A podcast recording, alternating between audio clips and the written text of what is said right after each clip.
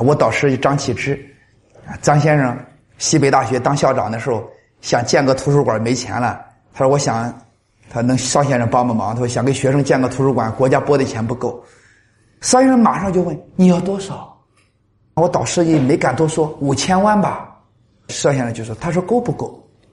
那我导师也是学中国文化的大家了，也没说没再多说，后来五千万啊给他盖，所以我导师给我提的是很感佩的。一富楼，你们到全国大学里去看。我查了一下，邵逸夫总共捐款一百多亿港元，